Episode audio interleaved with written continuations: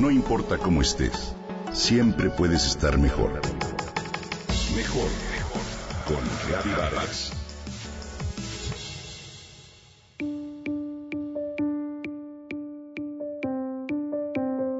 Imagina que eres una mariposa que pesa menos de un gramo y tiene hambre y frío.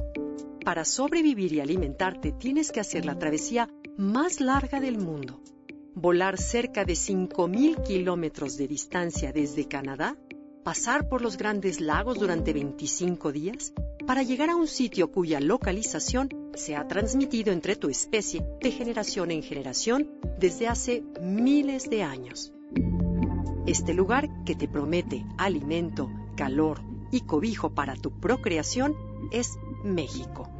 Solo que en tu travesía por el enorme territorio que recorres 11 estados de la Unión Americana, encuentras que desaparecieron los lugares en los que antes tus ancestros hallaban alimento y descanso.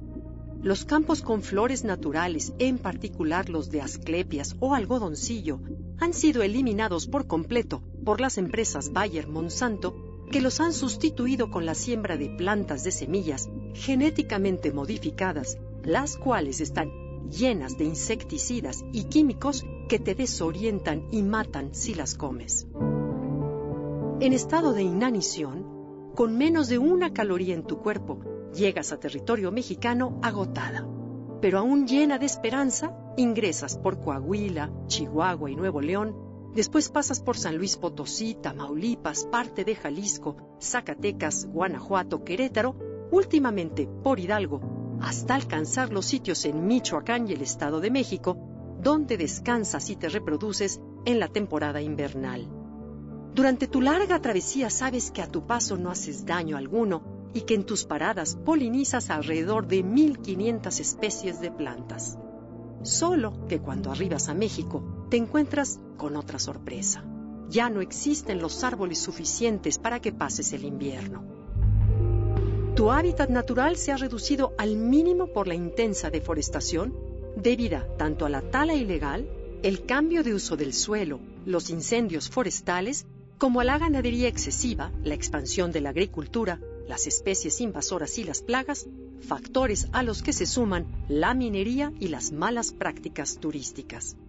En el invierno de los años 1996-1997, tus antepasados formaban una colonia que cubría hasta 18.19 hectáreas.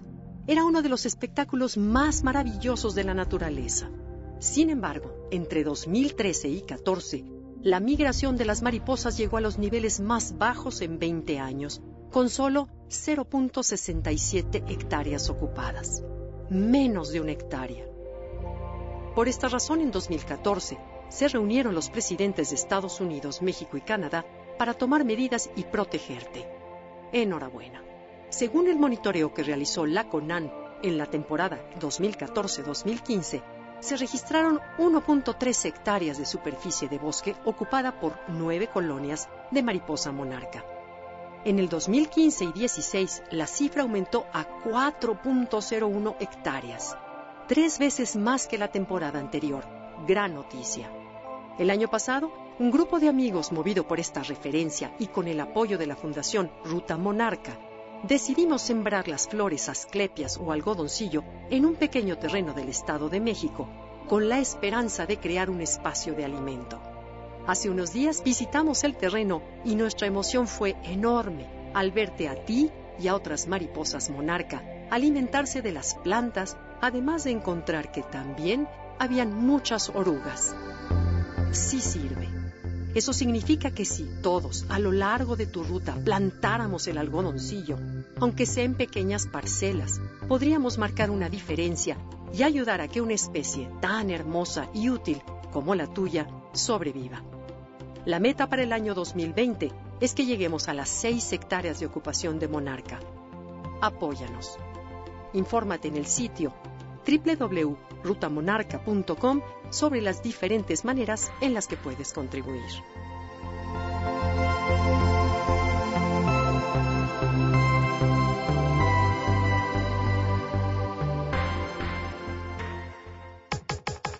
Comenta y comparte a través de Twitter.